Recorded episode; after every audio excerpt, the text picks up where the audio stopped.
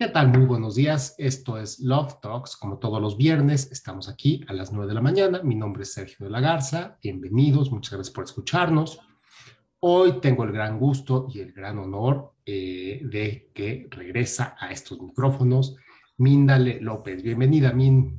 Sergio, muchas gracias. Siempre un gusto. Y además, pues ahora que empezamos el año, con muchos deseos de abordar ya nuevos temas y entrevistarte a ti. pues muchas gracias, Min por, siempre estar disponible y con esa sonrisa y con siempre con el interés en estos temas que a mí me encantan. Que mucho nos ayudan, Sergio, la verdad. El tema de hoy está buenísimo, pero bueno, ya, ya estoy comiendo ansias de empezar. Continúe, por favor. Pues esto es Love Talks por Radio 13 Digital. Les recuerdo las redes de nuestro canal. Radio 13 Digital en Instagram y en Facebook. Yo soy Sergio de la Garza. Mis redes, sergio de la Garza.mx en Instagram y en Facebook. ¿Tu Instagram, Min? Mindale López Aguirre. En, Facebook y en Instagram. Así es. Así, así encuentran a Mindale. Y el tema de hoy, que nos encanta, y bueno, siempre vamos a estos temas que, que son carnositos, es, ¿sabemos amar? ¿Cómo? ¿Cuándo y a quién?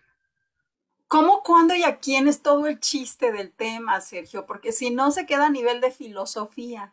Entonces, prepárense, por favor, ustedes que siguen Love Talks, porque hoy vamos a, van a caer unas pedradas impresionantes. Yo te quiero preguntar, Sergio, ¿por dónde quieres empezar? ¿Cómo, cuándo o a quién? Sí que hay carnita en este tema. vamos a empezar, pues a ver, en ¿cómo? Sabemos cómo amar.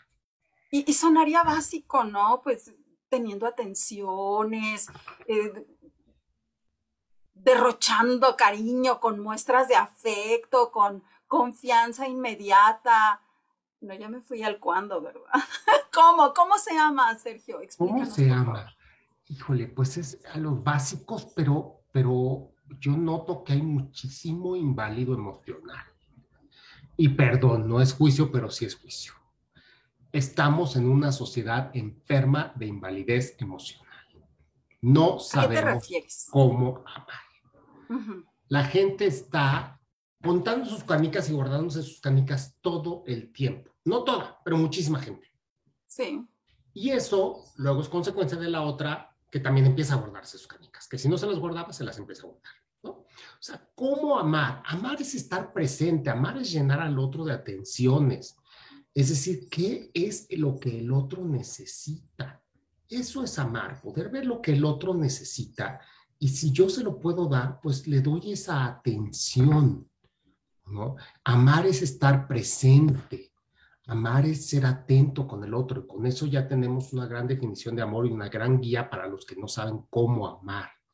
Es decir, estar presente. ¿Qué necesita el otro? Que aquí estoy estoy, pero estoy presente. No es decirle qué hacer, no es juzgarlo y decirle cómo hacerlo, no es resolverle tampoco, o sea, es estar presente. Porque muchas veces eh, la gente dice, es que estoy presente porque te di lo que necesitabas. Y me preguntaste lo que necesitaba. Desde ahí son los básicos, ¿no? Porque muchas veces es, eh, eh, la persona puede estar batallando, da un ejemplo, ¿no? De pareja. La persona puede estar batallando con algún tema en particular en su vida, no sé, queriendo hacer ejercicio, ¿no? Por ejemplo. Alguien puede estar queriendo hacer ejercicio y la pareja este, eh, puede ser que haga mucho ejercicio. ¿Qué es lo mejor que puede hacer esta pareja que hace mucho ejercicio por el otro que quiere hacer ejercicio pero no está haciendo? ¿Qué sería lo mejor? Híjole, pues yo me estoy imaginando como entusiasmarlo, como motivarlo, como invitarlo a, sus propias actividades, quizá a su caminata o a salir a correr en las mañanas. Pero me imagino algo bonito, ¿no? Una presión así. Eso te estás imaginando tú. Ajá. Y es bonito, aparentemente. Te voy a decir lo que me imagino yo. Dime. Y puede estar equivocado, pero, pero me he dedicado a este tema mucho tiempo, a estudiar este tema ese que no está haciendo ejercicio, ¿qué necesita? entonces, chaca, chaca. Él sabe lo que necesita, no hay que adivinarlo. Entonces, eso es saber cómo amar, decirle, oye, ¿quieres hacer ejercicio? ¿Te puedo apoyar en algo? No quiero, no quiero invadirte, pero tú me estás externando este deseo. Dime si yo puedo hacer algo para apoyarte. La comunicación fundamental en el cómo amar. Y no, y es, no es crítica tuya, pero es, el reflejo de todos nosotros. Pero si te das cuenta entre lo que tú dijiste y entre... Sí, total, porque yo lo que pensé es dar opciones. Dar opciones es, es dar amor. Exacto. Y probablemente no. Y probablemente no lo sea. Lo más seguro es preguntar. Oye, claro. me dices que quiero hacer, que ejercicio. No quiero invadirte, yo te respeto mucho, yo te, te amo como eres, me gusta, pero dime, oye, ¿hay algo que yo pueda hacer? Ya, ¿no? Entonces, ¡pum! o sea, en ese momento no hay persona que le pueda caer mal eso. ¿Sí No, no, no te puede caer mal. Dime algo, porque me parece que estabas haciendo algo bien interesante, porque al responder a la pregunta ¿cómo amar? comenzaste a decir algunas cosas que eran cómo no hacerlo. Entonces, ¿podrías abundar un poquito más? Porque estas prácticas que ya comienzas a señalar quizá caen en otros patrones como de quererle resolver la vida al otro, codependencia eh, y tanto más. Entonces, ¿cómo no? ¿Qué no sería? No, exactamente así, por eso te hice la pregunta, ¿no? Porque cuando estamos en la relación de pareja, entramos, y me incluyo porque pues ni modo que sea yo este, el arcángel máximo de la corte celestial, soy humano igual que todos, entonces entramos en una relación de pareja y entramos en justamente la codependencia. Y cada uno va a ir desarrollando sus codependencias diferente. ¿No? O sea, ahora sí que se juntan el hambre y las ganas de comer y lo gusto no es lo que sale, ¿no? Sí. Eh, entonces, ¿cómo no hacerlo? Estar, es, recordar la, el principio es estar atento y estar presente. Entonces, ¿qué no hacer? Pues no asumir nada, no juzgar, no querer resolver antes de que el otro quiera resolver, o sea, todas estas cosas que nos salen en automático, eh, pero también mucho cuidado, no no hacer nada, porque eso es terrible. Claro. El no hacer nada también dice, ah, bueno, entonces como no voy a juzgar y como no, ah, pues entonces mejor no hago nada. No, no, no, no, no. O sea, sí haz algo. La presencia, el acompañar, el presente, saber qué expresó el otro y entonces, ¿yo qué puedo hacer para apoyar esto que expresó? Pero yo qué puedo hacer preguntándole. Es decir, siempre preguntando, siempre estando atento, no queriendo resolver. Es decir, Fíjate que no sé si sea eh, como común, pero entre mis amistades hay dos extremos bien marcados, Sergio, en el cómo amar. Estamos las mujeres, me voy a incluir en los dos, ¿eh? nada más para no balconearme tanto. Estamos las mujeres que lo damos todo y muy rápido. Y en contraste estamos las mujeres que, que nos están dando mucho y ponemos cierta resistencia, decimos, no señor, y encontramos detalles que no nos gustan y por eso no nos entregamos. Y creo que los dos, y, los dos es una falta de saber el cómo, cuándo y a quién. ¿No? Eh, cómo, o sea, el cómo nos da para, para un libro o varios libros, ¿no? Sí, claro. Eh, y creo que, creo que incluso los que han escrito de esto, no voy a decir nombres porque no se trata aquí de, de teorizar, de, de acusar, pero me he encontrado terribles, eh, pues, ¿cómo llamarlos? Terribles desarrollos teóricos científicos sobre el amor. Autores que estudiaron 700 mil o 700 millones de parejas en sus comportamientos y lo que concluyen es para llorar no voy a decir números ni porcentajes, pero concluyen que un gran porcentaje de cosas, porque para no, para no ventanear a quienes fueron. Este, pero lo que concluyen es que un alto número de porcentaje de las diferencias en las parejas no tienen remedio. Pues claro que no tienen remedio. No tienen remedio si no nos enseñan a amar, que es el principio. El principio de amar es estar atento y estar presente. Si estamos atentos y estamos presentes, presentes, yo regreso a mi teoría que solo tres cosas no tienen remedio en las parejas. Violencia, adicciones y cierto tipo de infidelidad. Okay. Son las tres cosas que no tienen remedio. El resto de las cosas tienen remedio en las parejas, pero hay que verdaderamente meter a las personas en esto de amar, en esto de estar presentes, en esto, en esto de saber dar, ¿no? Que ahorita vamos a, las, dos, a las dos polaridades que me, que me dijiste, ¿no? Y esto tiene que saber, tiene que ver con cuándo y a quién. De acuerdo. Eh, entonces, el cómo amar, pues yo sé que hay poco escrito, hay poco escrito, hay pocos libros, pero llámeme, yo les doy tips, ¿no? O sea, cómo amar de verdad es estar presente para el otro, es ver qué, qué me dijo el otro, saberlo escuchar y entonces estar atento, ok, si me dijo esto, ¿yo qué puedo hacer? ¿Cómo puedo ser amable? ¿No? Y sí, muchas veces es como hacer el espejo. A ver, cuando yo digo esto que necesito, ¿estoy verdaderamente diciendo lo que necesito? Y entonces va en dos sentidos, ¿no? El otro me expresó cierta necesidad, pero puedo profundizar y decirle, a ver, ¿qué es lo que, qué es lo que verdaderamente necesitas? Y también cuando yo expreso, oye, quiero esto, y lo que creo que estoy necesitando es tal, o sea, nos da mucho miedo decir lo que necesitamos. ¿Por qué cuesta tanto trabajo eso, Sergio? ¿Por qué a algunas nos cuesta tanto trabajo? Yo creo que a algunas, a algunos y a todos. Ahí sí, ahí sí, eso es mío. o sea, nos cuesta mucho trabajo, y yo creo que más a los hombres que a las mujeres. Sí. Porque a los hombres nos entrenaron más digo, nos entrenaron o nos adiestraron porque así somos. Este, finalmente estamos, este, es un estímulo-respuesta, ¿no? Y entonces nos dijeron, los hombres no lloran, los hombres no donan, los hombres, y todas estas cosas, ¿no? Entonces, mostrar una vulnerabilidad, es decir, necesito algo y decírselo al otro es mostrarte vulnerable. Y nos enseñaron, nos entrenaron, nos adiestraron como hombres a nunca ser vulnerables. Y en esta sociedad, yo creo que a las mujeres más, también, tal vez hace unos años o en otras, pero ya hoy las mujeres también están metidas en esta, en esta carrera competitiva.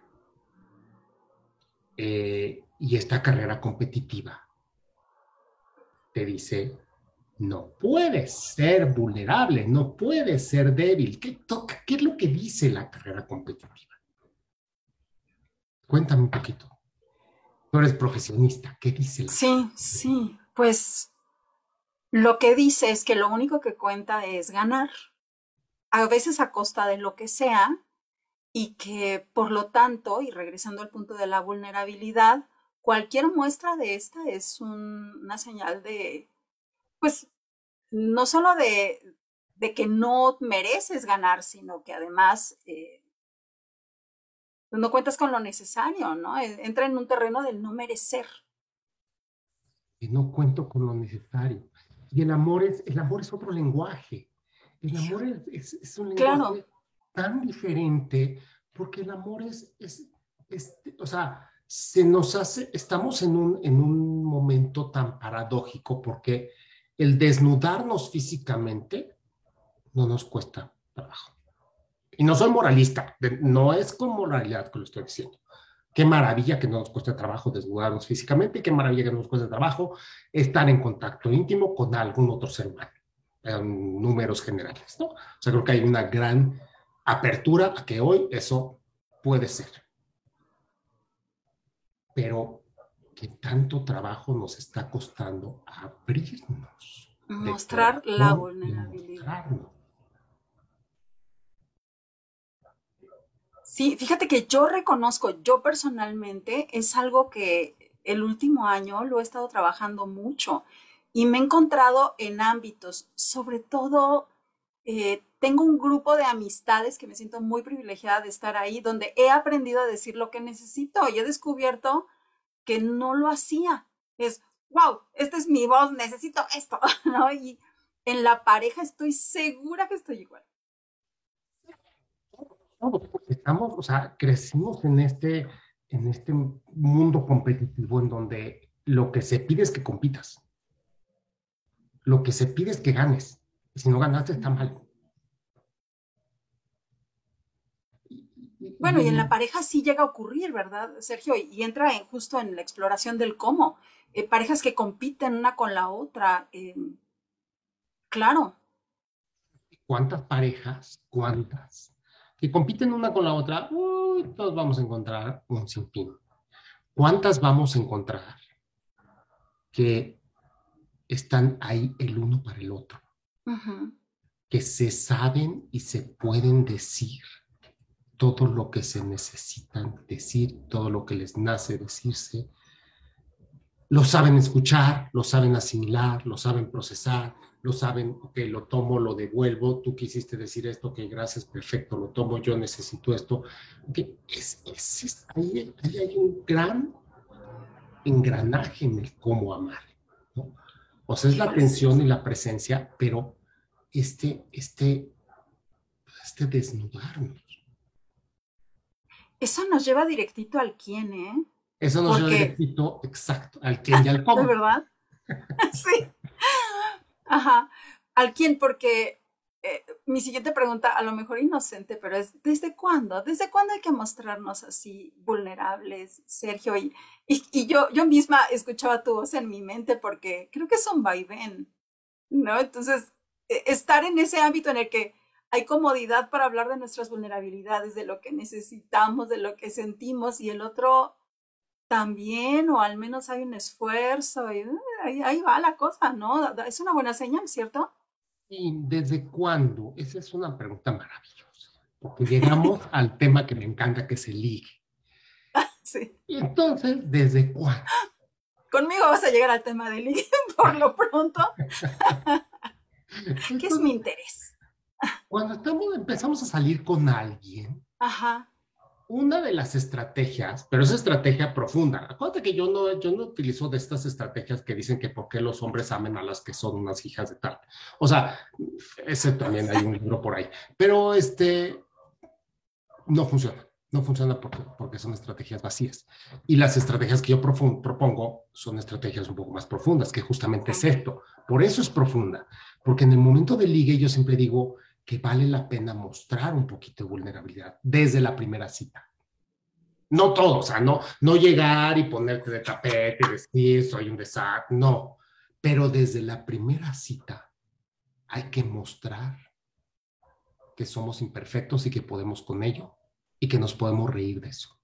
Qué bueno que hicieras la aclaración, que no es ponernos de tapete, ni dramatizar, ni eh, victimizarnos, no. no es eso le da flojera cualquiera. ¿no? Ay, qué flojera. O sea, ¿para qué queremos un costal de penas? Nadie lo quiere cargar, ¿no? No, no. Pero al mister o a Mrs. Perfecta tampoco lo queremos. No. O sea, desde la primera cita es, es decir, no creas, me puse un poco nervioso, pero, no, no, supe que me ponía, me cambié de ropa tres veces, porque sí te quería te quería impresionar bien. O sea, una, cosita así de vulnerabilidad y por ahí que se me escape otra, o sea, es como, como, como mostrar desde la primera cita que yo soy vulnerable, me sé vulnerable y me puedo reír de eso también.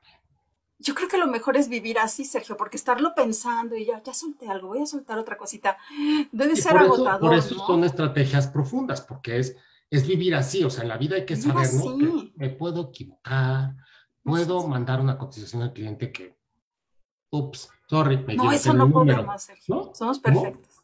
Eso no podemos, Sergio, somos perfectos. No, me puedo equivocar en la cotización, me puedo equivocar en, en, el precio, me puedo equivocar en no acordarme de tal. O sea, somos seres humanos y somos falibles. Entonces sí, pero es, es como integrarlo en una estrategia porque reconocer que somos falibles nos hace más fuertes. Por eso es atractivo en la primera cita ver a alguien que pues ve con qué se equivocó y se ríe de eso. Claro. Porque proyecta seguridad, pero también proyecta, está dispuesto a verlo. Pero ¿qué tanto podemos con eso? No sé.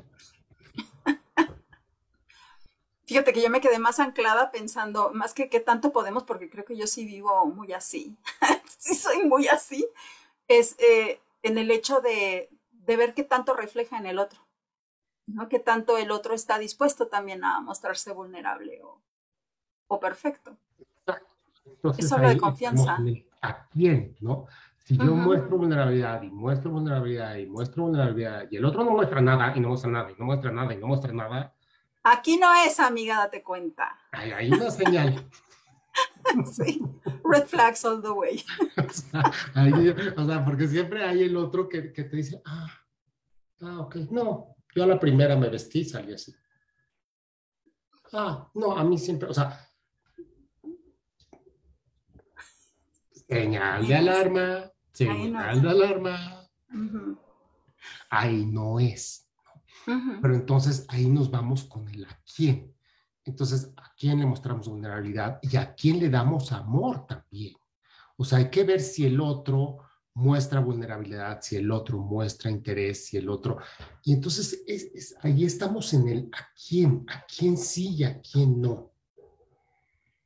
Y es muy importante estas primeras salidas, porque las primeras salidas nos sirven nos sirven para saber a quién. Sí. En la primera salida, por más que digan que existe el amor a primera vista, sí creo que existe.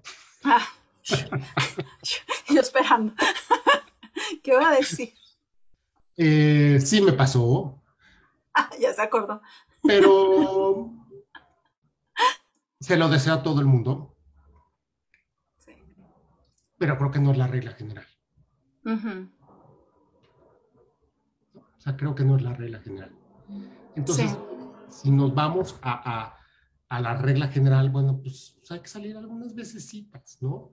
Porque muchísima gente en la primera salida no se cayó bien, pero a la segunda o la tercera sí. Entonces, eh, eh, es como, como ir viendo a quién, ¿no? Y no vas a decidir nada en las primeras 10 o 20 o 30 salidas. O sea, es, y tampoco regla general, o sea, si fue amor a primera vista, tal vez a la décima ya puedes decidirlo, o sea, sí existe, pero, pero vayan midiéndole, porque de verdad no es algo tan común en la primera vista. Entonces, sí es, hay que ir midiendo, hay que ir viendo qué tanto amor sabe dar el otro, ¿no? Qué tantas tensiones está, qué tanto abierto a comunicar está, qué tan compatibles son en el a es muy importante la compatibilidad. Fíjate que ahora que te dije que conmigo siempre voy a desviar el tema, bueno, no siempre, por ahora amigos, voy a desviar el tema ligue, pero me quedé pensando, habrá, habrá radioescuchas que estén ya en una relación y quizá este tema sea muy relevante ya sea porque hay alguna fricción ahorita, algún distanciamiento o porque están en el periodo de construcción de la relación. Y acabas de hablar sobre el cuándo, el a quién, bueno, vamos a suponer que ya está ahí la persona, ¿sí? Pero ¿cuándo? ¿Cuándo debo mostrar mi amor? ¿Me voy por el cliché de en todo momento? ¿O cuándo hay que, hay que, o cuándo recomiendas? Ya, vimos el cómo, ya vimos a quién. Sí. Y a quién, pues decirle midiendo, y el a quién está va acompañado del cuándo. Del cuándo, correcto. Eh, y es cuándo hago qué. Porque hay una serie de cosas que son de correcto orden hacer. Y que también creo que son muy indicativas cuando la gente no las hace. ¿no? Eh, es, tienen que ver con el compartir, ¿no? Compartir momentos especiales de familia, compartir la Navidad, que puede ser muy relevante para muchas personas, compartir el año nuevo, planear el cumpleaños, eh, cambiarse a vivir juntos, eh, compartir las finanzas, o sea, son muchas cosas que son como de correcto orden para que existan en las parejas. Es decir, no, no, no concibo una pareja que lleve, no sé, te gusta dos años y cada uno pase Navidad y fin de año por su lado. Claro. Y estoy hablando de parejas de 30 años para arriba. Tal vez si son adolescentes, pues sí que cada uno pase Navidad y fin de año con su familia, Sí, aunque sí. tengan 15 años. Pero como creo que no es mi audiencia y la de Love Talks, No. no está en los Somos, 15, somos seniors. ya estamos más como de los 30 contemporáneo. arriba, creo. Algunos Si no, 20. escríbanos. Eh, pues sí, ¿no? Si tienes una relación ya de alguien de dos años, pues vas a compartir el cumpleaños, la Navidad, el fin de año, las fechas especiales. Entonces, eso es de correcto orden, ¿no? O sea, cómo planear. Entonces, cuando, eh, pues va acompañado un poco de, de cuando, del quién, ¿no? O sea, que ya viste que es alguien que si te interesa, ya avanzó la relación. Bueno, entonces viene la primera Navidad, bueno, pues entonces es un momento especial. Y aquí, como estamos siempre tan ensimismados en nosotros, no sé tú, pero yo sí. Seguro que yo también. Pues llega la Navidad y uno está pensando en sus carencias, y uno está pensando en sus momentos, y uno está pensando en todo lo que nos despierta, este, Lo que este nos olor a gustaría. pino, es este olor a pino y los recuerdos y los recuerdos. Y la Navidad para mí está cargada de todo lo que no fui, ¿no? Este, pero hablo por mí. Ajá. O sea, para mí la Navidad está cargada de todo lo que no fue desde el origen, ¿no? Porque siempre es, ah, es que fue con la familia de papá, pero no fue con la de mamá. Ah, pero es que fue con la abuela de tal, pero no fue con la otra abuela. Ah, pero es que fue la vacación de tal, pero no fue con tal. O sea, la Navidad y el fin de año, para mí, es un momento que sí está cargado peso. de todo lo que no fue. Y mientras los seres humanos no aprendamos a decir, a ver, eh, es, El es- presente. diciembre es igual a enero, es igual a febrero. Sí, es sí, igual sí. a- Jesús ni sabemos cuándo nació. Este, y aparte, si, si tuviera que ver con Jesús, lo que menos nos importa es si fue con el papá o la mamá. O sea, Claro. bueno, si- mientras no aprendamos a barrérnoslo, pues la, llega la Navidad, que es un momento de carencia, de, de- todos nos vamos a todo lo que no fue, a todos los regalos de Navidad que no recibimos, a todos los que no dimos, bla, bla, bla, bla. Si nos logramos salir tantito de ahí, podemos pensar en el otro. Y entonces, ¿cuándo? Pues es el momento, la primera Navidad, ¿cuándo es el momento ideal de, oye, ¿cómo te gusta planearlo? ¿Qué te gusta hacer? ¿Puedo hacer algo para que este momento sea mejor para ti? Qué bonito. Qué bonito. ¿Cuántas parejas has escuchado que lo digan? No, ni una. Nunca, ni una. Nunca. Yo, qué bonito. Pues ahí es, eh, por eso es la mezcla de cómo, cuándo, y- o sea, cómo, a quién y, y, y- cuándo, ¿no? O sea, pues hay, o sea, cuando cada momento se nos va presentando, pero en cada momento hay que recordarnos quién es y cómo se hace. ¿no? Entonces, si estoy llegando a mi primera Navidad con quien estoy saliendo y ya llevamos saliendo un rato, bueno, pues lo que toca es este discurso. ¿ok? Y entonces así es el a quién y el cuándo, ¿no? O sea, ¿y cuándo? Ok, perfecto. ¿Cuándo, cuándo qué sigue? ¿Qué otro, qué otro paso te gusta que, que le pongamos? ¿Cuándo qué? Mira, vámonos, vámonos por uno más facilito. Ya viene el 14 de febrero y digo más facilito porque trae, creo, menos carga emocional. Hay más personas a las que nos vale la fecha. Pero, pero sí hay como mucha carga en materia de pareja, ¿no? Con el 14 de febrero, ese es otro cuándo. Pues este, este otro cuándo es, yo creo que es muy parecido a la Navidad. Es un momento que puede traer también carga para algunos o Sí. para otros. Para Claro. mí es como cero carga. ¿no? Es como. Dios mío, neta, ay, tenía que haber inventado esto. Otro cuándo, cuando hay una dificultad. Exacto. Entonces va- vamos a terminar el 14 de febrero y lo vamos a la dificultad. Ah, bueno, si lo quieres 14 de entonces. febrero, 14 de febrero, igual que Navidad. Oye, viene el 14 de febrero. ¿Te gusta? ¿Qué significa para ti el 14 de febrero? ¿Significa algo bonito? ¿Quieres hacer algo? hacer Te da algo? igual. Eh, ¿Te da igual? ¿Lo dejamos pasar de noche y ponemos otro día para celebrar que sea solo nuestro? Pero dar Ajá. la opción. ¿no? Y entonces ya escuchas y pues ya. ¿no? Ahora, eh, el siguiente cuándo que dijiste, que es Cuando eh, hay una dificultad. cuando hay una dificultad. Ok. Lo ideal es que desde la primera dificultad se logre establecer un diálogo. Tú lo interpretaste como una discusión entre ellos, una diferencia entre la pareja. ¿Cierto? Pues a ver, ¿cómo No, está bien. Ah, tomémoslo así y luego veamos cuando hay un, el, uno de los, de los integrantes de la pareja, o no grupo musical, está viviendo un problema. Ah, me gusta más eso. Eh, cuando alguien está viviendo un problema. Un problema. Exacto. Cuando alguien está viviendo un problema, es el momento preciso de demostrar amor y de demostrar que amas a alguien. Pero hay momentos, ¿no? O sea, si al día 3 que conoces a alguien está viviendo un problema, tu grado de involucrarte en el problema no puede ser el mismo que al mes 12. ¿Estoy siendo claro? Pon un ejemplo. Por ejemplo, al día 3, la persona te dice, debo dinero en todas mis tarjetas y me está persiguiendo casi, casi, este, no sé cuánto. Los acreedores. Sal corriendo. Es el día 3. Tiene tiempo de salir corriendo. Y lo conocí en Tinder. No, bueno. Pero si al, día al mes 12 te dice, oye, fíjate que eh, eh, me quedé sin trabajo y voy a bajar un poco el ritmo de gastos. ¿Qué? No te preocupes. Entonces, ¿qué podemos, qué, qué, qué puedo hacer yo para esto? Sí. ¿No? O sea, yo, o sea, que la relación no sea una carga, que o sea, vas a bajar tus gastos, ¿qué hacemos? Como, o sea, ¿qué esperas de mí en este momento? De verdad, ¿qué esperas de mí? Pero cuando dices qué esperas de mí, hay que tener muy claro qué estás dispuesto a dar.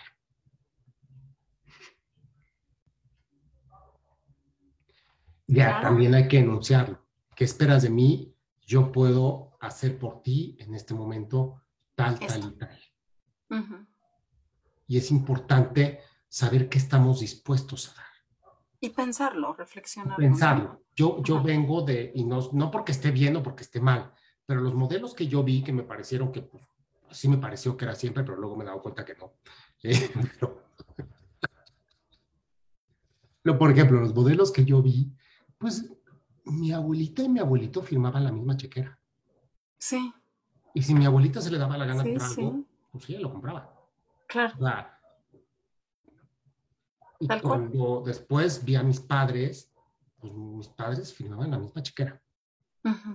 Y mis padres se divorciaron y no los vi verdaderamente batallar por un tema económico. O sea, se divorciaron, estuvo muy claro, esto, se hicieron la repartición, cada uno. No fue tema. bien o mal, no lo sé, pero así fue. O sea, no fue tema, o sea, siempre fue como algo muy compartido. Sí. Hoy yo observo otros modelos de relación y tienen que ver con nuestra incapacidad de dar. Y ahí lo voy a atar con el cómo, cuándo y a quién. Ok. no le vas a dar a, a quién le vas a dar la firma en tu chequera, pues al que ya le tienes confianza. No, no de no se la das. ¿Cuántos días? Decías de una semana. No se la das al día tres, la firma en tu chequera, se la das, pues conforme fue adquiriendo confianza.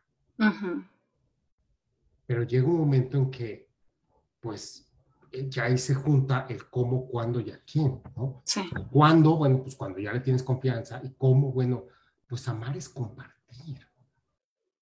Y, y compartir todo, o sea, compartir quién soy, compartir lo que no puedo hacer, compartir mis vulnerabilidades, compartir cómo te puedo hacer mejor persona. Darle la firma en la chequera no significa que me desfalque. Darle la firma en la chequera significa cómo crecemos un patrimonio juntos.